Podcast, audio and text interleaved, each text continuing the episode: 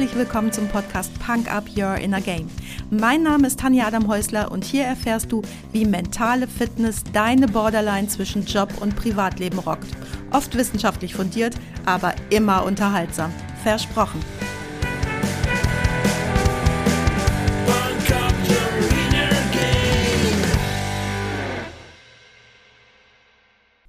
Du bist am Ende, was du bist. Setz dir Perücken auf von Millionen Locken, setz deinen Fuß auf ellenhohe Socken. Du bleibst doch immer, was du bist. Cool, dass du heute wieder reinhörst und mich und Goethe mit in dein Ohr nimmst, während du den Rasen mähst, im Auto sitzt, durch den Wald joggst oder was immer du gerade tust. Gefühlt habe ich den Podcast gerade erst gestartet, doch heute ist es schon die 17. Folge und das ist ganz schön krass zu spüren, wie die Zeit vergeht. Ich ähm, hoffe, für dich war es genauso kurzweilig wie für mich, wenn du bisher regelmäßig reingehört hast.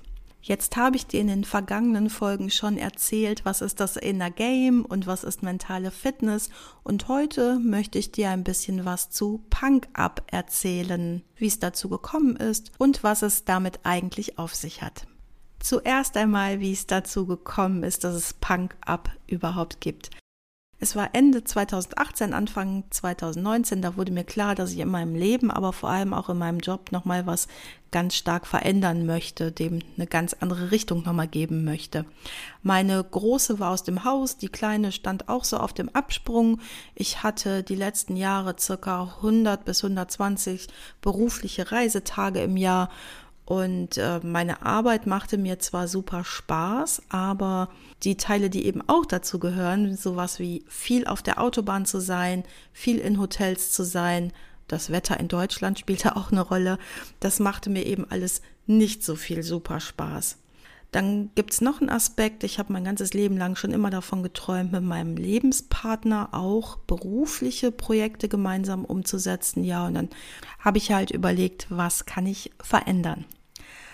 So langsam kristallisierte sich raus, was ich möchte und was ich vielleicht auch nicht mehr möchte. Und jetzt brauchte das Ganze einen Namen. Das, was so schon immer in mir drin war, wollte ans Licht, sage ich jetzt mal. Und auf einer Autofahrt mit meiner Kleinen suchten wir nach einem guten Namen für diese neue Ausrichtung. Und das, also wenn du vielleicht schon mal einen Namen für ein berufliches Projekt oder auch für ein privates gesucht hast, das ist gar nicht so einfach. Wenn du das dann bei Google eingibst, da gibt schon alles, die Domains sind schon konnektiert, es gibt schon Markenschutz für gefühlt alles. Und ja, ich wollte halt irgendeinen Begriff finden, der mich beschreibt oder meine Arbeitsweise, meine Haltung, meine Werte am besten beschreibt. Und wir sitzen da halt so im Auto und auf einmal sage ich Punk ab. Und als erstes sage ich zu Jana, das gibt es schon. Das kann nicht sein, dass es dafür noch die Domain gibt, noch den Markenschutz gibt und dass noch niemand für sich geschützt hat. Wir waren kurz vor zu Hause und so hüpften wir dann ins Haus und haben schnell mal alles gecheckt und tatsächlich Punk Up gab es noch nicht. Also habe ich noch am selben Abend den Namen beim Markenamt zum Schutz eingereicht, die Domains konnektiert und somit war Punk Up so gut wie geboren. Der Begriff Punk Up fuhr wie so ein Blitz durch mich durch ich habe mich nie als Punk gesehen, aber viele Werte der Punkbewegung, die finde ich richtig, richtig gut und die lebe ich auch schon immer, ohne das lange Zeit reflektiert zu haben. Ich komme aus einem Unternehmerhaushalt und dachte mir, bis ich so Anfang Mitte 30 war, ich hätte eine unternehmerische Ausrichtung, aber die Werte, die wirklich in mir angelegt waren, finden sich eher in der Punkbewegung. Heute weiß ich, dass ich das ergänzen kann und gar nicht ausschließen muss. Welche ich genau meine, erzähle ich dir gleich. Ich habe nämlich dann geschaut, Punk, kann ich daraus ein Akronym basteln, denn Akronyme sind so schön eingänglich und lassen sich gut merken. Ich habe dann hin und her überlegt und habe mir nochmal die ganze Liste von Werten aufgeschrieben, die so in meinem Leben eine große Rolle spielen und habe dann Folgendes definiert. P steht für Persönlichkeit, U für Ungehorsam, N für Nächstenliebe und K für Kreativität. Und das sind eben auch alles Werte, die ich in der Punk-Bewegung wiederfinde. Und das fand ich richtig cool und war am Anfang überrascht, dass es so schnell so gut gepasst hat. Und damit war es dann halt besiegelt, ja. wenn was so gut passt, dann muss man nicht mehr lange rumüberlegen, dann greift man einfach zu und dann habe ich halt zugegriffen. Ich möchte heute mit dir über den ersten Punkt, also das P, die Persönlichkeit sprechen. Zum einen inspiriert von meinem letzten Freitagsquickie, wo es um eine schnelle Übung zum Thema Selbstliebe geht, weil das auch ein wichtiger Punkt bei der Persönlichkeit ist und zum anderen auch, damit ich mal wirklich jetzt die vier Punkte hier im Podcast besprochen habe, damit du weißt, was ist denn los mit dem Punk up. Genau. Also das P. Im Lexikon der Psychologie habe ich gefunden, die Persönlichkeit umfasst alle überdauernden, stabilen Eigenschaften, Werte, Neigungen, Fähigkeiten und Verhaltensmuster, die eine Person im Kern auszeichnen. Ich glaube, das ist eine Definition, da kannst du ganz gut mitgehen und auch die vielen Persönlichkeitstests, die es gibt, wovon du sicherlich einige kennst, wie den Big Five, den DISC, den LIFO, den Insight oder was es da sonst noch alles gibt, die spielen natürlich mit diesen Neigungen, Fähigkeiten, Verhaltensmustern, Eigenschaften, Werten, ja? Also, das ist uns allen geläufig, was damit gemeint ist. Welchen Punkt ich bei der Persönlichkeit auch noch wichtig finde, ist den, den zum Beispiel Kant aus philosophischer Sicht darauf geworfen hat. Und vereinfacht und ein bisschen modern umgedeutet kann man Kants Aussage so beschreiben, erst wenn deine Persönlichkeit autonom von allen äußerlichen Beeinflussungen ist und du auch so handelst, hast du die Möglichkeit zur echten Selbstbestimmung. Das ist ja auch logisch, oder? Je mehr Quatsch du in deinen Kopf lässt, desto unfreier bist du, desto unfreier handelst du. Bei Werbung ist uns das sehr klar, das wissen wir mittlerweile alle. Guck eine Werbung siebenmal und du, also im Schnitt sagt man siebenmal, musst du es sehen, um ein Verlangen zu bekommen. Aber natürlich geht das auch mit allen anderen Dingen so, die wir uns antun. Also wenn ich mir gewisse Nachrichten immer wieder anhöre oder wenn ich mich in einem Umfeld von Menschen bewege, die eine bestimmte Gesinnung, bestimmte Werte haben, dann werde ich das früher oder später übernehmen, selbst wenn das ursprünglich nicht meine Werte, nicht meine Gesinnung ist. Ganz einfach, dass das funktioniert, beweist dir ähm, ein Beispiel, was du sicherlich kennst. Du bist mit einer Person viel zusammen, die ein bestimmtes Wort immer so als Lückenfüller nennt. Und am Anfang denkst du, oh, was für ein lästiges Wort, das nervt dich vielleicht schon richtig.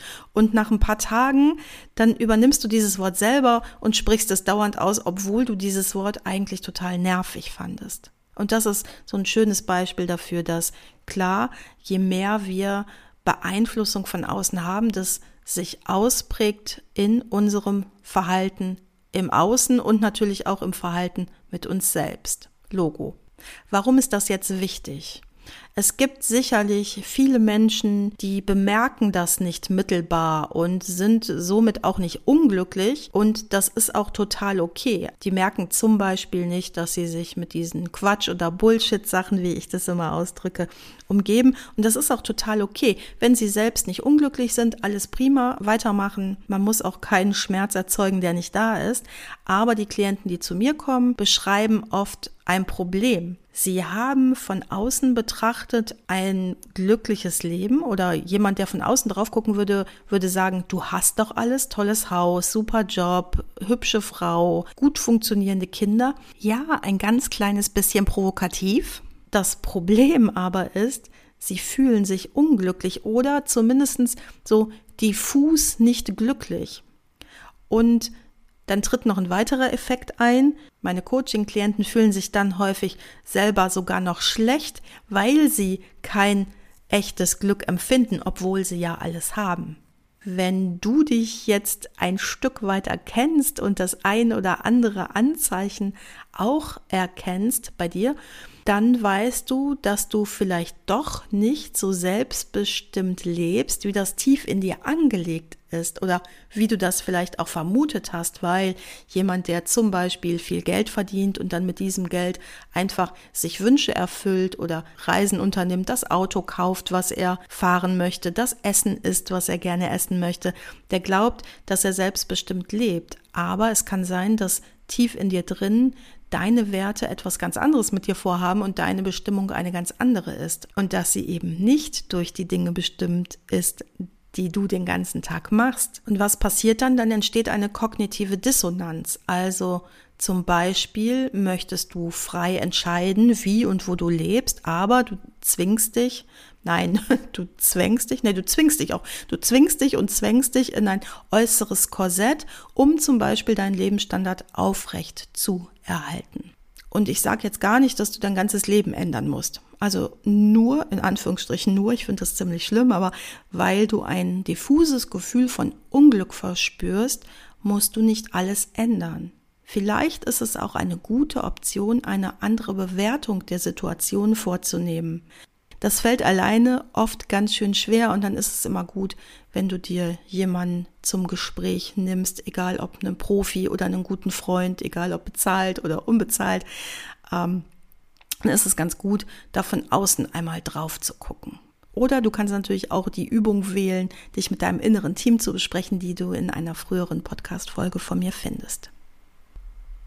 Ich habe ja vorhin zitiert, Persönlichkeit aus dem Lexikon der Psychologie umfasst alle überdauernden, stabilen Eigenschaften, Werte, Neigungen, Fähigkeiten und Verhaltensmuster, die eine Person im Kern auszeichnen. So, Eigenschaften, Werte, Neigungen, Fähigkeiten und Verhaltensmuster sind alles Dinge, die wir von Geburt an mitbekommen und die aber zum Teil natürlich auch später ausgebildet werden. Du bist doch mal als wundervolle Persönlichkeit auf die Welt gekommen. Klar, stark, ehrlich und voller Potenzial. Und dann passiert etwas. Erziehung. Oft in guter Absicht, aber gut gemeint ist eben nicht immer gut gemacht. Eltern, Erzieher, Lehrer haben an dir rumgezerrt und rumgebogen und haben dich auch verbogen.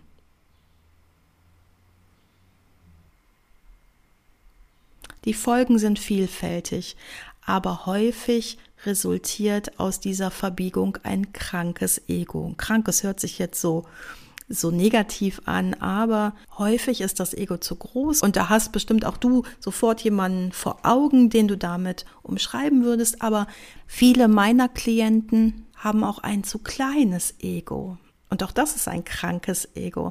Und auch da hast du sicherlich jemanden vor Augen, wo du denkst, ach, das ist so ein armes kleines Würstchen. Aber die Leute meine ich gar nicht, denn es geht ja hier, ja, um Führungskräfte und vielleicht auch um dich. Ich hatte schon verwiesen auf die letzte Übung, wo es ums Thema Selbstliebe ging und dich anzunehmen und dich, oh, jetzt wird's hart, auch mit all deinen Defiziten anzunehmen, ist gar nicht so einfach. Vielleicht glaubst du mir das nicht, aber ich habe so oft mit Führungskräften zu tun, bei denen sehe ich sofort, dass es um ihr Selbstbewusstsein gar nicht gut gestellt ist. Und wenn ich das dann anspreche, dann können die das kaum fassen, weil sie sonst von ihrer kompletten Umgebung nicht so wahrgenommen werden und für alle im Außen als die starken oder eher dann die großen Egos gesehen werden und alle auch immer noch alles Mögliche auf ihre Schultern laden. Sie sagen, dass es stimmt, aber ganz oft ist das Ego klein und traurig. Warum? Weil ganz oft unter dem Erfolgsdruck und hinter dem ganzen tollen Schein gar nichts mehr für sie selbst übrig bleibt. Mitarbeiter, Partnerinnen, Kinder, alle haben nur Ansprüche an sie und wie es ihnen geht, interessiert nur ganz, ganz wenige Personen. Ich kenne Männer, die treffen sich mehrmals im Monat mit einer festen Jungsgruppe und jahrelang hat da keiner gemerkt, dass es einem so richtig scheiße geht, bis Entschuldigung, die Kacke richtig explodiert ist.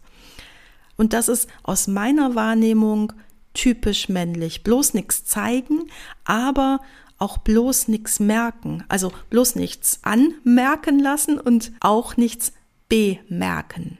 Wenn dir jetzt der ein oder andere Punkt bekannt vorkommt, dann schau doch mal, ob du nicht ein Ventil findest, bevor du explodierst. Ich spreche ja immer wieder auch die physischen Symptome an, die zu viel Druck zu viel, ja, auch von dieser kognitiven Dissonanz, von der ich gesprochen habe, auslösen kann. Das fängt an bei Kopfschmerzen, Schlafstörungen, Magen-Darm-Geschichten, Bluthochdruck, Tinnitus, also das sind so oder Rückenschmerzen, Schulterverspannungen, Das sind so die typischen Symptome.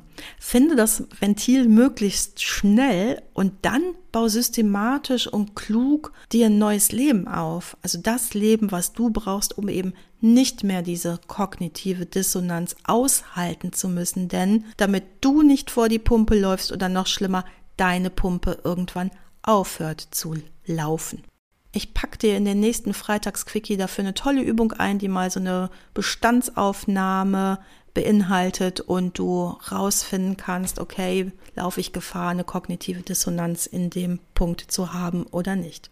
So, wenn du jetzt also der charismatische Typ sein möchtest, ein Chef, dem die Menschen folgen, ein Role Model, ein toller Vater, ein super Geliebter oder wer auch immer du gerne sein möchtest, dann kommst du nicht darum herum, das aus dir selbst herauszuholen und dich selbst dahingehend zu entwickeln. Das Coole an der Geschichte ist, dass wir natürlich auch mit dieser Entwicklung niemals fertig sind und wir immer bestrebt sein sollten, uns immer weiter und weiter und weiter zu entwickeln und der Prozess ist nie abgeschlossen und wird auch nie perfekt sein.